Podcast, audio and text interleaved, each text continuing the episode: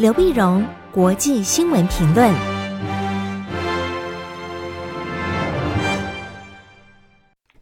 各位听众朋友，大家好，我是台北东吴大学政治系教授刘碧荣，今天为您回顾上礼拜重要的国际新闻呢。第一个，我们先看美国的政局，在礼拜一的时候呢，二十三号下午，美国联邦总务署通知拜登的团队。可以正式展开交接的程序。那换句话说呢，七百五十万的联邦预算可以开始动支啊，可以开始启动整个交接的整个过程。那一般本来解读说，这应该是川普决定认承认败选的第一步啊，没想到消息出来以后呢，那么川普这边说没有，那么我没有承认败选啊，我只是说可以准备交接，但是我还是不承认败选，他还要继续打官司。其实现在呢，很多选举的官司呢。其实对川普非常不利啊。那么三个战场州——宾州、密西根、内华达的结果都逐渐出来啊。其实呢，都是认证了拜登胜选啊。那么川普身边的一些法律顾问啊、律师啊，也逐渐离他而去。那么比较重要的几个共和党内的一些大佬呢，虽然说呃，川普总统他有这权利打官司，但是私底下都劝他，那其实就认输了啊，认输。他有点整个众叛亲离的味道。那拜登这边呢，意兴风发啊，意气风发，所以我们就看到拜登这边呢，他的一个新的这个政府的团队的任命呢，逐渐出现，出现呢，呃，拜登尤其在国安团队上，他强调的是专业和经验，这个跟川普当年不一样。川普当年呢，他刚上来的时候，他用了很多企业界人士，比如说像提勒森，提勒森担任国务卿呢，但是他是因为他从他从企业界出来的。所以他担任国务卿的时候呢，对国务院的生态也不了解，也折腾了国务院，影响到国务院整个士气。那川普这次用的几乎都是奥巴马时代的旧人，也跟一般所预期的也差不多哈。第一个，他国务卿呢就是布林肯，布林肯是奥巴马时代呢担任过副国务卿啊，他对于重新呃再进入国务院呢。呃，驾轻就熟，而且又是深得川普信任的资深的外交顾问，所以一般认为，布林肯他进入国务院之后呢，应该会让国务院的这种运作啊，应该更回到建制派啊，回到跟着常轨。那么，呃，他的国家安全顾问呢，是呃资深外交顾问苏利文啊，这也是一般所预期的差不多。那么，他比较重，值得我们注意的是，另外两位优秀的女性阁员。第一位呢是前联准会主席叶伦，他出任财政部长；第二是前中央情报局的副局长海恩斯，将可能出任是情报总监。就如果这两个任命案呢在参议院过了，那将是那么写下历史的哈，第一次有女性来担任这两个位置。他用了这个呃拉丁裔的马约卡斯，那么出掌国土安全部。啊，马约卡斯呢？那么他是拉丁诺，他是拉丁裔的移民，呃，那么过去也曾经担任过国土安全部的副部长，那现在担任国土安全部的部长呢？那当然就是他处理很多拉丁美洲来的非法移民的这问题呢，你相信他能够拿捏住非常好的一个分寸。他有非洲裔的女性外交官出任联合国大使，但更重要的是，他让前国务卿凯瑞。出任气候变迁事务总统特使，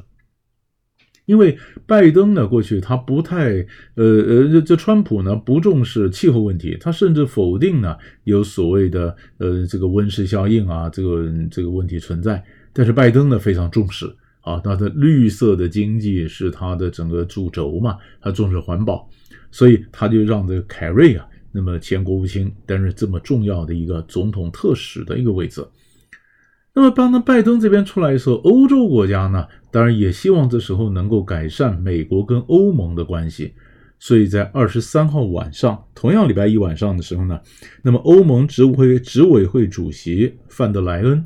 和欧洲理事会主席米歇尔，那双双都在推特上那么证实啊，他们跟拜登通了电话，也邀请拜登二零二一年到欧洲参加欧盟的峰会。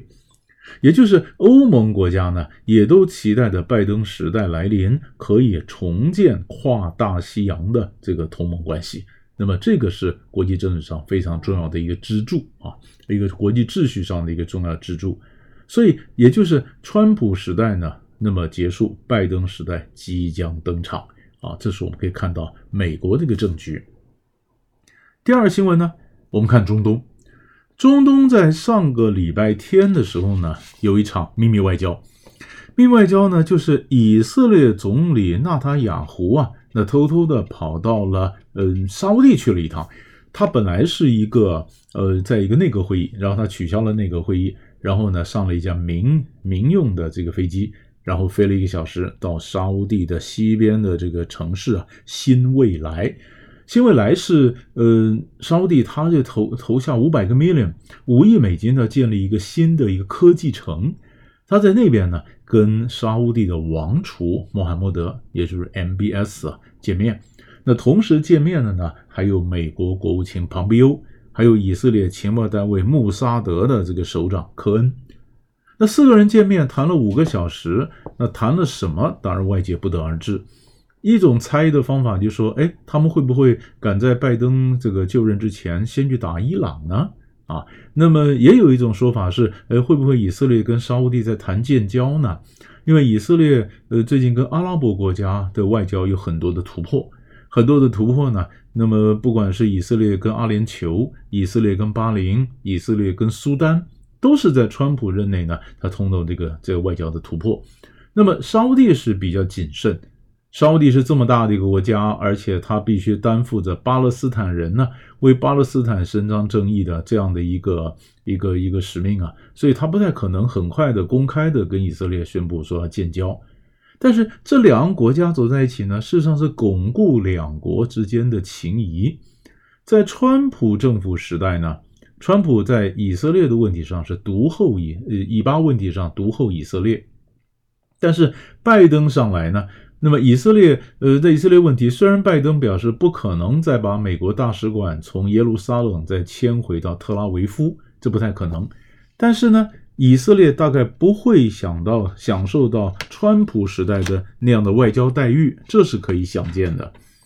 那另外呢，沙乌地也是啊。那么川普的整个外交政策呢，中东他是压在沙乌地上面，他跟沙乌地王储穆罕默德呢关系也非常不错。啊，而且川他主要是靠着他的女婿库什纳跟穆罕默德建立非常好的一个沟通的管道。川普去职呃下卸任之后呢，那当然这个呃库什纳当然也去职了。那么那那么拜登呢就表示，嗯、沙乌地阿拉伯的人权问题很值得重视啊。二零一八年的时候，沙乌地的异议记者哈绍吉在土耳其的沙乌地领事馆里面被杀害。那这个问题就不能就这样善罢甘休，这要在一个查个水落石出。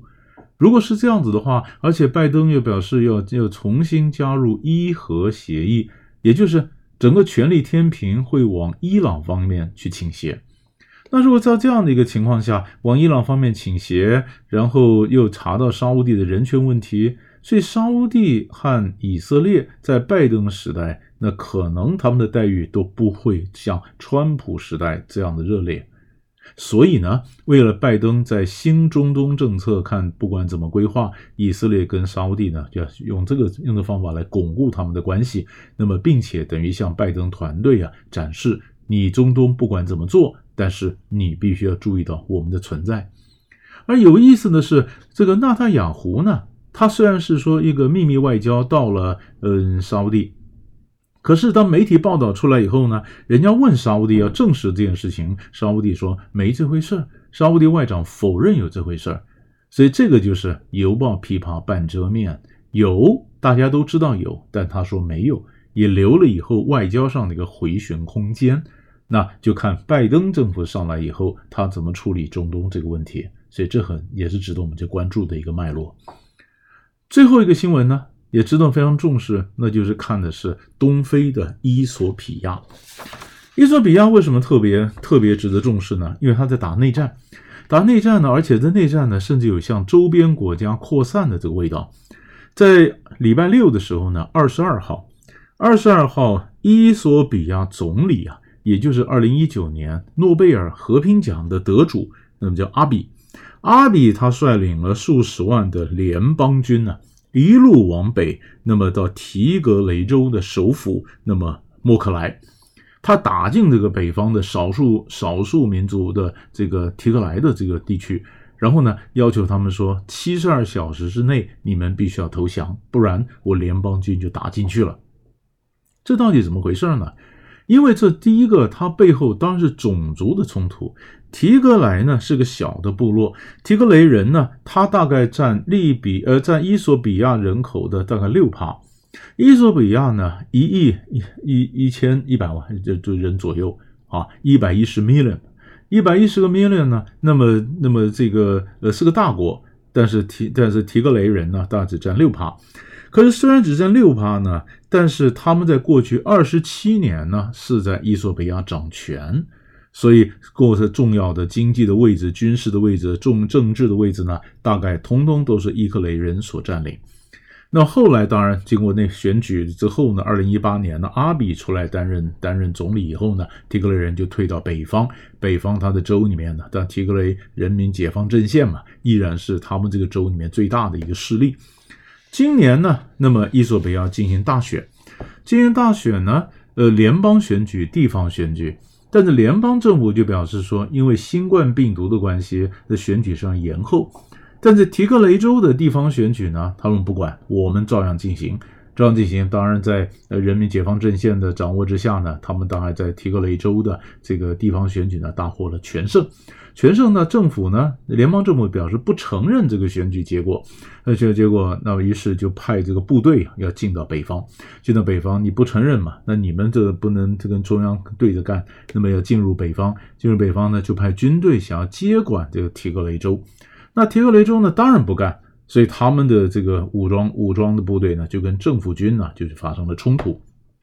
那么其实背后真正的底蕴呢，还是经济。因为提格雷人过去掌权二十几年呢，几乎重要的位置，第一个重要的位置他们都占了。虽然他现在中央的权力下来，可是经济上的一些重要的位置啊，还是他们占的。所以现在政府想把经济的权力要弄回来，所以他说我要我要铲除了，要要要压制，起码你们这个势力。然后第二呢，过去在掌权的时候呢，提格雷人民解放阵线呢，里面非常多的，呃，他们也都是装备也非常精良，所以人家讲说政府军人虽然多，但不见得打得赢啊，啊，那么可是在这个过程里面呢，其实像很多提格雷里面有很多非提格雷人啊，所以跟这些大的这些部族开始对抗的时候，那些提格雷的这个省份里面非提格雷就开始跑啊，所以很多的难民开始流窜啊。中国大陆在伊索比亚有很多移民，所以他紧急撤侨啊，紧急撤侨，这搞得非常严重，非常严重。那过去呢，阿比呢，他为什么会得诺贝尔和平奖呢？因为他上来，二零一八年上来以后，那么积极跟邻国厄立垂亚改善关系，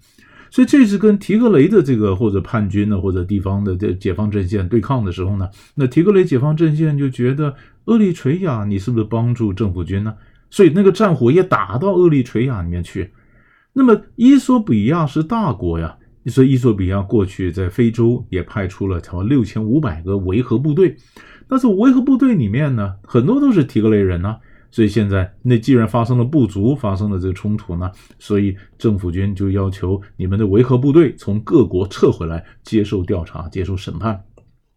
我们所常听到的谭德赛。世界卫生组织的秘书长呢，他就是伊索比亚出身，他就是一个一个提格雷人。那么于是又于是政府军也说不行，你也得辞掉 WHO，你要回来要接受审判。所以整个冲突越演越烈的情况下，很可能就会发生那么真的内战，甚至周传染到周边的国家。所以这整个事情让国际上非常关切。非常关切，那呢也希望说，在七十二小时内呢，不要真的爆发。如果真的爆发的话，国际会怎么介入？怎么稳住东非的情况？会不会新的一个难民潮？其实都很值得我们关切。